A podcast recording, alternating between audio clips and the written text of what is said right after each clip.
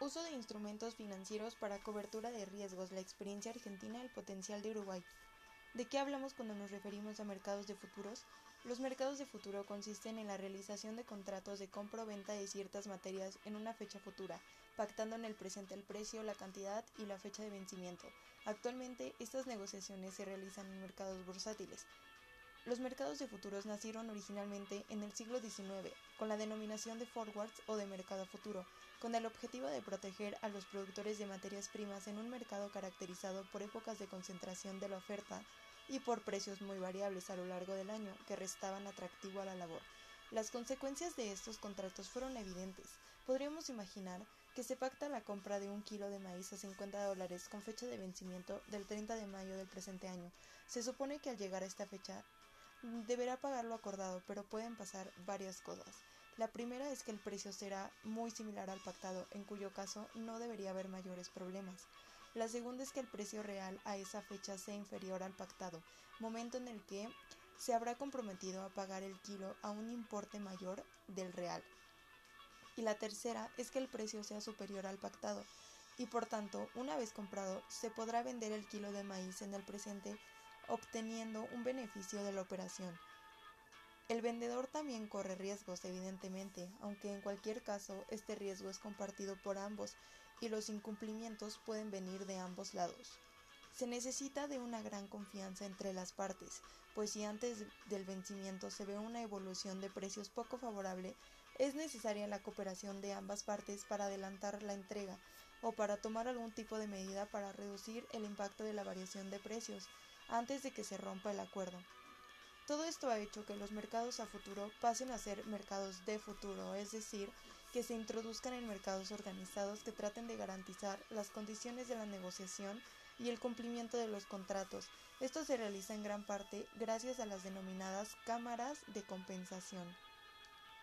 En pocas palabras, los mercados de futuro son mercados institucionalizados con contraparte central, pero ¿qué garantizan los mercados de contraparte central? Garantizan que al vencimiento del contrato, al momento de lo que se llama la entrega del producto, es ahí cuando el comprador y el vendedor que quedaron en este mercado tengan la mercancía. Los mercados de futuro brindan garantía de cumplimiento. Su objetivo y su función primordial es la transferencia de riesgo y tienen la posibilidad de darnos la alternativa de comprar y vender lo que no existe aún, pero que llegado el momento de cumplir con ese compromiso deberá existir. Hablando de transferencia de riesgo, cabe recalcar que es la función más importante de los mercados de futuro. Hay más funciones que son consecuencia de esta misma. Los mercados de futuros, como todos los mercados financieros, cumplen con la función de irse complementando. El mercado de, de disponible del producto cumple con un objetivo, el cual es el intercambio del producto. El mercado de futuro suma al objetivo poder establecer anticipadamente un precio, no estar expuesto a que una persona como productor vaya a vender el producto en ese momento nos sorprenda el precio. El mercado de futuros nos suma, nos complementa desde un punto de vista que permite una muy eficiente transferencia de riesgo. Una palabra que define a los futuros y a los derivados en general es la palabra contratos. Esto quiere decir que, por ejemplo, al nosotros negociar, no hablamos del producto en sí, sino del contrato referente al producto en cuestión. Los mercados de futuros aportan mucho a la economía real y aportan mucho desde quienes los utilizan porque efectivamente los utilizan para hacer transferencias de riesgo y hacer sus empresas más estables, seguras, al menos desde el punto de vista de los ingresos y además para quienes no los utilizan. Un ejemplo sería un productor argentino hoy por hoy podría ver cuánto vale la soja para el año que viene o cuánto vale el maíz y puede decidir en función a lo que está valiendo hoy lo que está sembrando. Y eso es lo que hacen muchos los americanos actualmente. Estudian una relación de precio entre soja y maíz habitualmente. Siendo el ejemplo, si esa relación de precios está en 240, eso quiere decir que se encuentra dentro de un número habitual queriéndonos decir que podría sembrar uno o el otro. Si estuviese más o menos, esto nos indicaría que siempre alguno de los dos productos porque es más rentable alguno de los dos. Eso nos hace falta para que se utilice el mercado de futuros. Para poder observar esto, se lee se accede a esta información de una forma libre y gratuita. Esta información la encontramos en Internet, es decir, que los mercados son públicos y al ser mercados públicos, toda su información, incluyendo todas las operaciones que se realizan en cada momento, están expuestas en línea.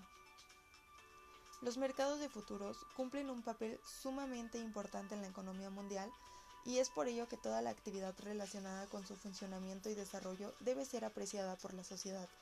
Cumplen la función de equilibrar los mercados temporalmente. Las monedas, los productos agrícolas, el ganado, los minerales, sufren variaciones de precios. Productores y procesadores necesitan cubrirse del riesgo que dichas fluctuaciones agregan a sus actividades. Los mercados de futuros hacen posible la cobertura y la transferencia de riesgo. El mercado de futuros sirve para dar previsibilidad cubriéndonos del riesgo que agrega a nuestras actividades la variabilidad en los precios. En el siguiente ejemplo se representará este objetivo. En el otoño, un agricultor que está por sembrar el trigo se preocupa por el precio al que venderá llegada la época de cosecha en el verano. Si los precios cayeran, los menores ingresos recibidos podrían hasta ser insuficientes para que el agricultor cubra los costos de implantación. El agricultor podría cubrir el riesgo de baja de precio utilizando el mercado de futuros. Vendiendo contratos de futuros de trigo lograría establecer un precio de venta para su producto. Por ejemplo, en el otoño, observa los precios que ofrece alguna página o herramienta de negociación.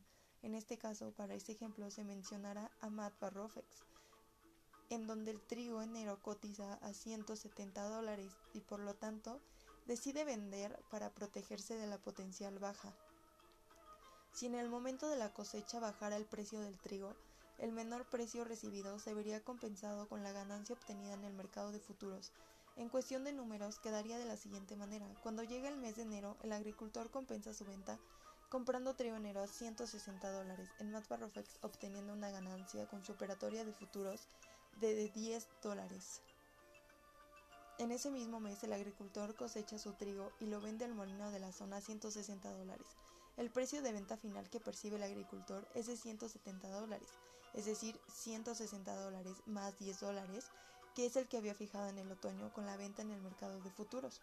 Por el contrario, si el precio del trigo aumentara en la cosecha, el mayor precio obtenido por la venta de la mercadería compensaría la pérdida resultante en el mercado de futuros representados en números sería si en el mes de enero el trigo en el mercado de futuros cotiza 183 dólares, compensa su venta comprando trigo enero y en este caso obtiene una pérdida de 13 dólares. En ese mismo mes, el agricultor le vende al molino de su zona a un valor de 183 dólares el trigo. El precio de venta final es de 170 dólares, 183 dólares menos 13 dólares que había fijado con la cobertura. En ambas situaciones, el precio de venta del agricultor sería el mismo. El precio final de venta sería igual al establecido en el contrato de venta futuro. Con la cobertura, los participantes se fijan y o aseguran precios de venta o de compra. Quienes no utilizan los mercados de futuros asumen el 100% del riesgo de la variación de los precios, afectando la inversión y la rentabilidad del negocio. Como antes se mencionó, los mercados de futuros cumplen un papel sumamente importante dentro de la economía y es por ello que deben ser considerados. La casa encantada. Una joven tuvo en una noche un extraño sueño. Caminaba por un inhóspito sendero que ascendía por la colina y atravesaba un espeso bosque. Todo estaba en calma, reinaba el silencio. Al llegar a la cima de la colina había una pequeña casa blanca, rodeada por un hermoso jardín.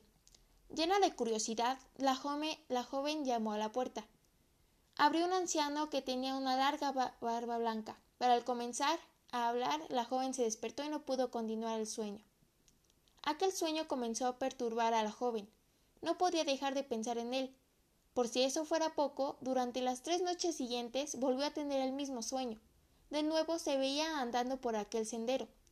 Una vez más se encontraba con la Casa Blanca y siempre, siempre se despertaba en el mismo instante, justo cuando empezaba a hablar con el anciano de la larga barba blanca.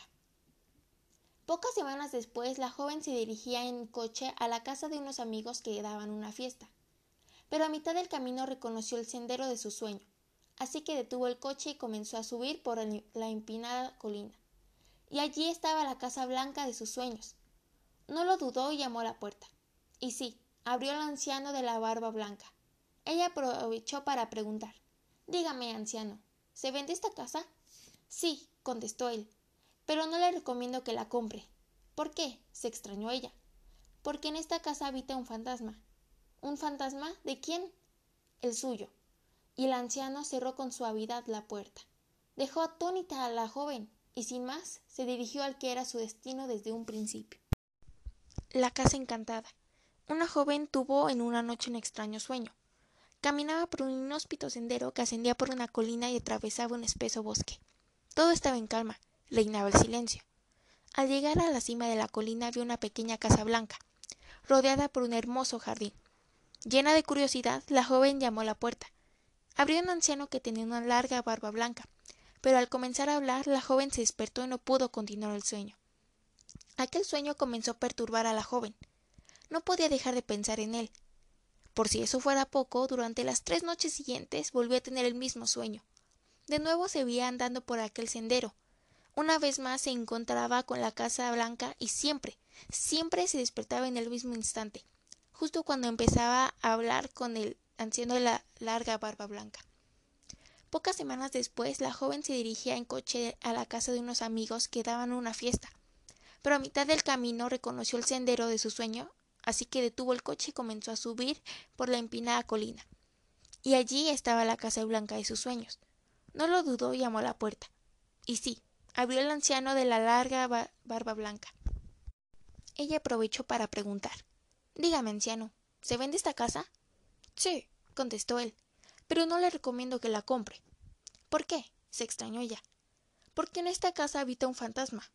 ¿Un fantasma? ¿De quién? El suyo. El anciano cerró la puerta con suavidad, dejando atónita a la joven y sin más se dirigió al que era su destino desde un principio.